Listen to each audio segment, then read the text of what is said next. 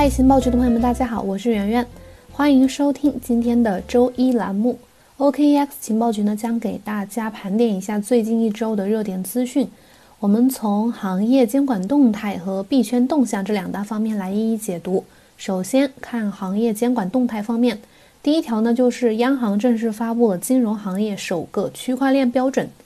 近日，金融分布式账本技术安全规范金融行业标准由中国人民银行正式发布了。标准规定了金融分布式账本技术的安全体系，包括基础硬件啊、基础软件，还有密码算法、节点通信、账本数据、共识协议、智能合约、身份管理、隐私保护、监管支撑、运维要求和治理机制等方面。这个标准呢，适用于在金融领域从事分布式账本系统建设和服务运营的机构。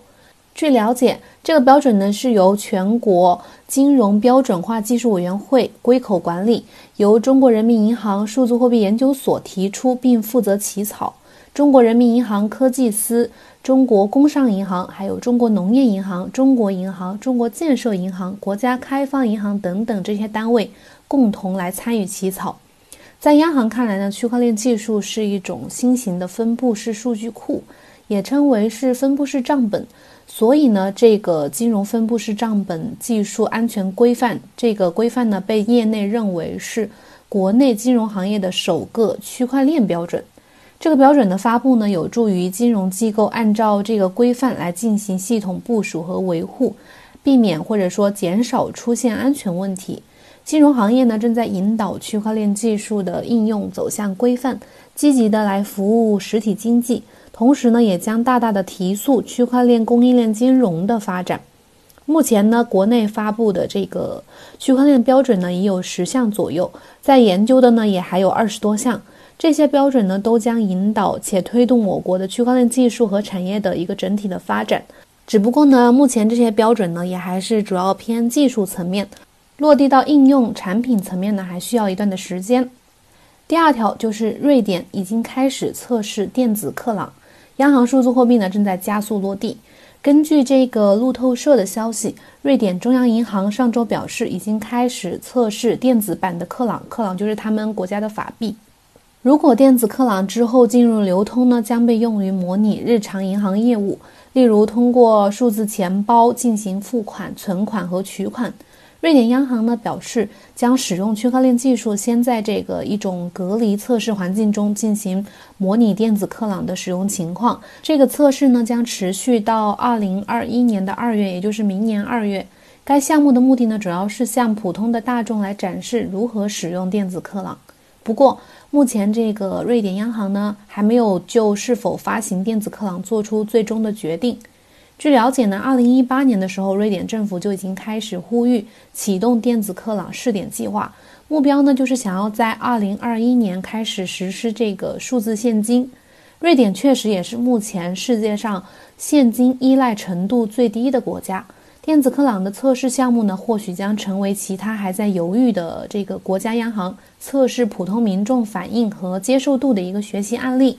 另外呢，我们可以看到。在现金依赖度持续下降，以及这个很多公司币等替代的货币陆续推出的这个大环境之下，央行数字货币已经成为了一种必然趋势。全球的央行数字货币项目呢，已经进入了一个加速研发推行的通道。近两年呢，我们应该可以看到世界主要各国的央行数字货币都有可能会落地测试。下一条，我们来看看这个关于 Telegram 这个区块链项目的一个消息。根据 CoinDesk 报道，美国纽约南区的法官凯文·卡斯特在上周的开庭审理中，正式就这个美国证券交易委员会，也就是 SEC 和这个 Telegram 一案的这个结果来做出裁决，并敦促 Telegram 和 SEC 来考虑这个价值十七亿美元的 Gram 代币销售的一个经济现实。卡斯特询问了关于这个 Telegram。锁定第一轮购买协议的一个经济依据，还有第一轮出售的这个 Gram 代币是否具有效用性，以及他们的这个 TON 区块链网络是否能够在发布的时候正常的运行等问题。而相比之下呢，SEC 关注的是 Telegram 涉嫌的违法行为。什么违法行为呢？就是 SEC 此前声称啊，这个 Telegram 为这个 TON 筹集的这个十七亿美元呢，是属于一项未注册的证券发行，因此是非法的。而 Telegram 则声称他自己的这个 Gram 并不是一种投资产品，而是这个 TON 生态系统中用户之间的一种交换媒介而已。最后呢，这个纽约法院当天的裁定结果是先延长这个 SEC 对这个 Telegram 区块链项目出售 Gram 代币的限制。呃，并且这个法官呢还向 Telegram 的律师保证，这个案件呢将会在四月三十号之前做出裁决的结果。像 Telegram 和这个 SEC 因为这个案子啊，在过去四个月都处在一种呃争辩和拉扯之中，迟迟没有实质性的进展结果。受这个影响呢，Telegram 向这个投资者交付 Gram 代币的计划也被一再的推迟。目前这场拉锯战呢，已经差不多进入尾声了，就等待四月份美国地方法院的一个裁决的结果了。如果法院最终判决这个 Telegram 的操作是违法的，那么 Telegram 可能就会面临这个巨额的罚款。而且还要偿还这个之前参与项目的投资者们的损失。但是如果最终啊，这个 Telegram 如果它能够胜诉的话，那么无疑就是为这个 TON 区块链网络的启动进程呢清扫了大部分的监管障碍，推动项目能够落到实处。到时候呢，对区块链行业来说也是一种利好，或许还能成为其他这个科技公司区块链项目相关的这个参考案例和一个推进的动力。呃，下面一部分我们来看看币圈的一个动向。第一条就是这个福布斯上周发文说，这个提到比特币今年的反弹呢，比去年更具一个持续性。怎么说呢？就是他在上周四的报道中说，在今年二零二零年的前两个月啊，比特币已经涨了超过百分之五十。有些投资者就担心可能会像二零一九年那样重蹈覆辙，也就是说上半年大幅上涨，然后下半年急剧的下跌。对此呢，加密货币分析师 Tom Weiss 他表示，今年这个加密市场的价格趋势看起来和去年是有所不同的。他认为去年上半年的上涨和下半年的暴跌都和这个 Plus Token 庞氏骗局有关。而今年呢，确实看到更多的个人投资者，他们的兴趣正在推动当前比特币价格的上涨。虽然上涨的速度比较慢，但是比上一次更加的有序。分析师 Willie Wu 同样也表示，这个2019年的涨势非常的极端，并且受到了期货交易所衍生品交易的推动。而2020年的这个增长呢，是由长期的投资者活动决定的。这是一种有机需求，它更具持续性。确实哈，我们可以看到，虽然目前市场的投机泡沫还是依然很大的，但是我们也能看到，嗯，市场相比以往来说呢，是在越来越有序的发展，也更趋一个理性。再加上今年有这个减半事件的存在，相信会是比特币价格今年实现上涨的一个有效的支撑因素。下一条呢，我们来看看这个又有一个大型的这个加密货币被盗的事件。北京时间二月二十二日，有一个比特币大户在这个 Reddit 点 com 上面发帖求救，称自己刚刚丢失了一千五百四十七枚比特币以及接近六万枚的 BCH。按照目前的这个价格来估计呢，这个价值大概一共将近二点六亿人民币。他还展示了自己的比特币地址。根据这个巴比特的报道呢，这名巨鲸的真实身份疑似是 Bitcoin Builder 的创始人 Johnson Jones，也其实也是这个门头沟最大的债权人之一。北京面安检测系统呢发现，目前部分被盗的比特币已经被黑客小额的拆分，并流入了十多个交易所，呃，而且相关的比特币已经和其他来源的比特币进行一个混币的操作。它的归属性认定上面会存在一个法律上的问题。根据这位用户本人表示呢，这个黑客可能是通过了 SIM 卡的方式盗取了他的加密货币。漫物安全团队分析说，猜测这名用户是使用了一款比较知名的去中心化钱包服务，而且这种去中心化钱包呢，居然还需要这个 SIM 卡认证，也就是说有用户系统可以开启基于 SIM 卡的短信双因素的认证。对于这起事件呢，必应创始人潘志彪他在当天的时候通过这个，呃，用户给出的这个地址，通过签名验证了这个丢币事件的真实性，并在微博上呼吁矿工来帮他双花找回这六万个 BCH。但是重组双花这种做法呢是非常有争议性的，因为它违背了区块链的不可篡改的特性。如果矿工们不同意，那这些币就找回无望了。在这里提醒大家，一定要保管好自己的加密货币资产，不需要交易的时候呢，就可以把它们保存在离线的硬件钱包当中。另外呢，除了手机短信验证呢，尽量还设置一下这个谷歌的语音二次验证。用这些方式来增强你的资金存管的一个安全性。第三条就是这个奥本聪最近的一个演讲，呃，他在里面提到了很多，说我们很多人对这个比特币有误解。我们来看看他怎么说的。二月二十号到二十一号，CoinGeek 大会呢在伦敦举行。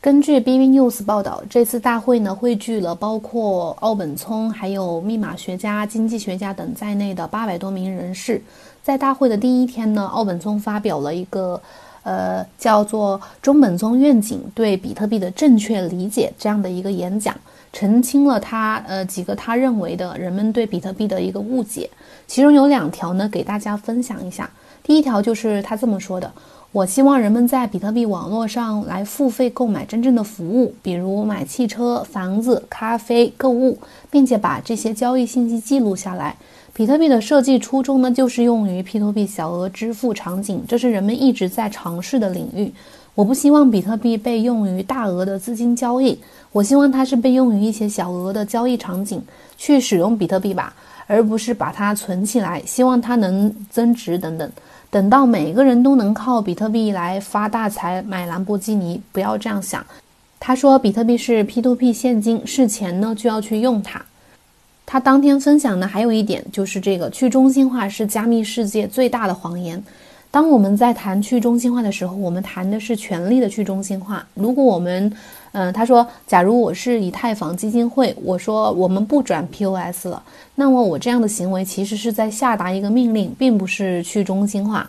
还有，如果你不喜欢我创造比特币时建立的规则，那么你就自己去创造一个，然后和我竞争。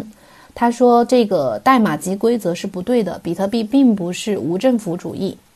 不知道大家怎么看啊？反正这个奥本聪本身，呃，包括 BSV 本身就是比较有争议的，一直都是。然后他说这些话呢，就是关于这个比特币的这个小额支付的这个愿景，当然我们也是比较期待看到它实现的。”然后去中心化这一条呢，我个人也是认同的，就是是一定程度上或者是最大程度上的一种去中心化，而不是完全的无政府主义的去中心化。那么再下一条就是这个，呃，关于杨作新的一条最新的消息，是一条自媒体的消息。根据这个无说区块链消息，呃，神马矿机创始人 CEO 杨作新在春节前已经取保候审，预计后续将进入这个法院审查阶段。如果按照此前财新报道的这个十万元的数额呢，它的量刑标准应该是在五年以下有期徒刑或者是拘役。嗯，据了解，此前比特大陆曾经状告了这个神马矿机和杨作新侵犯了新型使用专利知识产权，但是最后呢，因为这个专利无无法可依而败诉。一直到去年十二月，这个深圳市南山区的检察院以涉嫌职务侵占十万元人民币逮捕了这个杨某新。此外呢，这个此前比特大陆还以这个侵犯商业秘密这个为由，向北京海淀警方报案，程序上呢已经走了有一两年之久了。也就是说呢，杨作新呢可能同时涉嫌了两个刑事案件，这也使得当前的这个案情啊变得比较扑朔迷离、异常的复杂。另外呢。呃，根据知情人士的透露说，杨作新遭到调查之后呢，神马矿机并没有任命新的 CEO，而是由各个领域的负责人来共同维持公司的一个运转。有一些购买这个期货的客户呢，因为担担忧这个杨作新的这个案件问题啊，然后在寻求退款当中。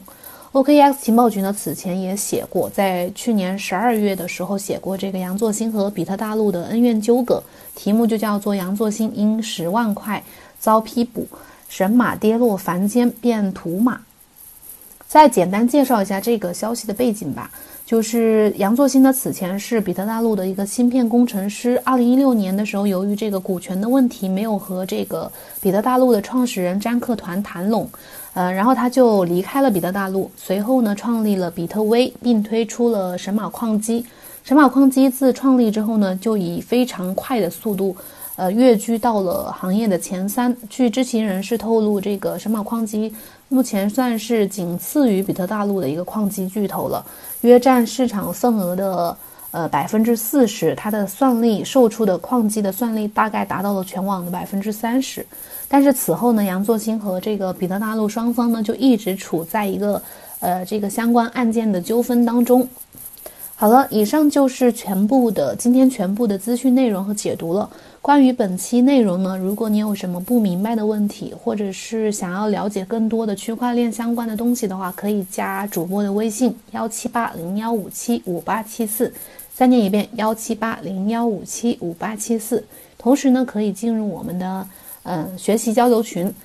好了，今天的节目到此结束，感谢大家的收听，这里是 OKEX 情报局，下期再见。